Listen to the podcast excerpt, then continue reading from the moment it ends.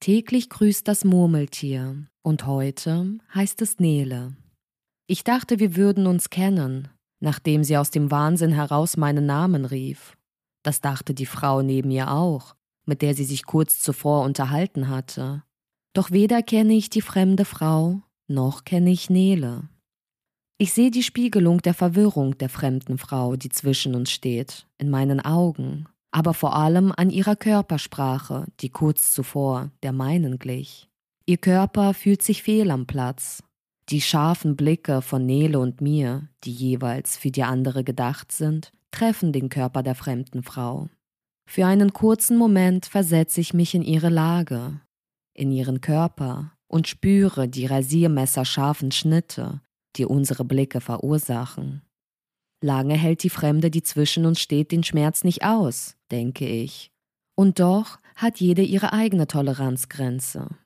Es kommt nur darauf an, wie sehr du etwas möchtest, was du haben könntest, wenn du dich behauptest. Ich behaupte, dass sie ihre Toleranzgrenze für die teuflisch guten Longdrinks an die Barfrau verkauft hat. Doch im nächsten Moment wird eine Toilettenkabine frei und die fremde Frau nutzt die Gelegenheit, um dem nachzugehen, weshalb wir eigentlich alle hier stehen und nicht am Tresen bei der Barfrau. Ich denke an meinen Cocktail, den ich an unserem Stammtisch habe stehen lassen, um dem verpassten Gespräch aus dem Weg zu gehen, den meine Freundin angefangen hatte. Und daran, dass er immer wässriger wird, solange ich hier an dieser Stelle verharre und mich nicht von Neles Blicken losreißen kann.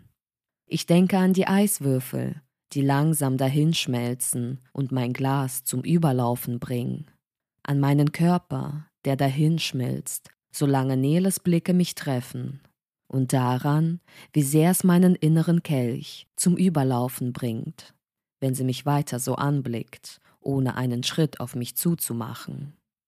Hast du einen schönen Abend? fragt sie mich und macht dabei einen Schritt in die entgegengesetzte Richtung.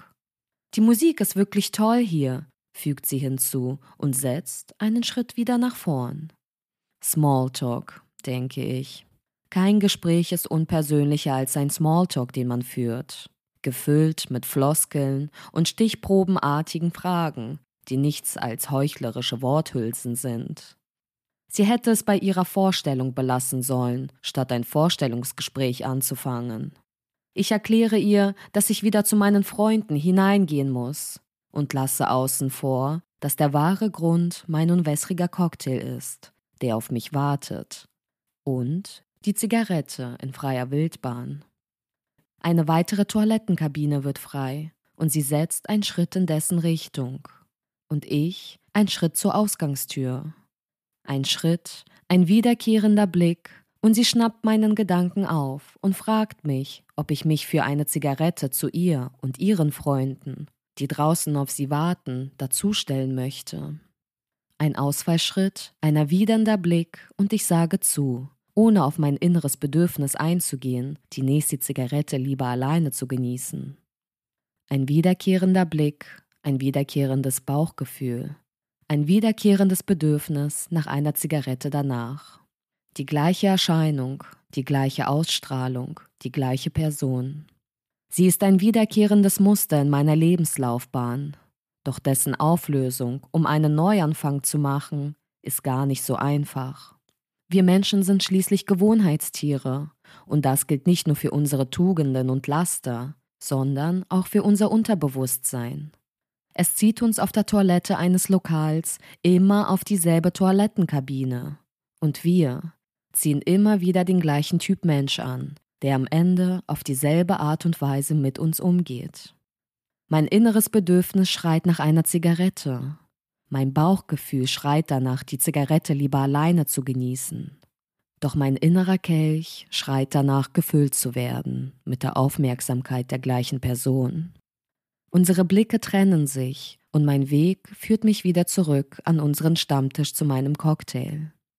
Meine Freundin hat in der Zeit meiner Abwesenheit eine neue Gesprächspartnerin gefunden, wofür ich dankbar bin und mich bei wem auch immer dafür bedanke, ihr nicht erneut erklären zu müssen, weshalb ich mich in kurzer Zeit wieder von ihr trennen muss. Ja, ich muss. Mein innerer Kay schreit lauter als zuvor. Das Geschrei wird zur Vordergrundmusik meiner Gedanken und stellt die Musik des Lokals in den Hintergrund. Auch die Stimme meiner Freunde, die am Tisch sitzen, überhöre ich, weil der Klang ihrer Stimme in meinem Gehör nachhallt.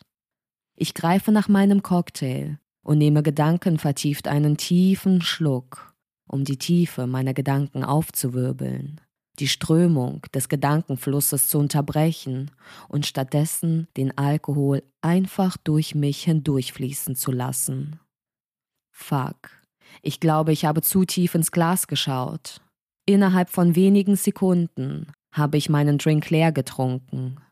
Die innere Leere ist gefüllt mit dem Inhalt meines nun leeren Glases. Die Zigarette danach ruft nach mir und ich entdecke Nele direkt in meiner Sichtweite. Ich war so gedankenvertieft, dass ich nicht mitbekam, wie sie sich an unserem Stammtisch vorbei nach draußen begab. Am liebsten würde ich mein Glas erneut leeren, um meine innere Angespanntheit zu betäuben, wenigstens für einen Augenblick, am liebsten für eine Zigarettenlänge. Ich stehe langsam von meinem Stuhl auf und überlege, während ich meinen Körper erhebe, in welche Richtung es jetzt gehen soll.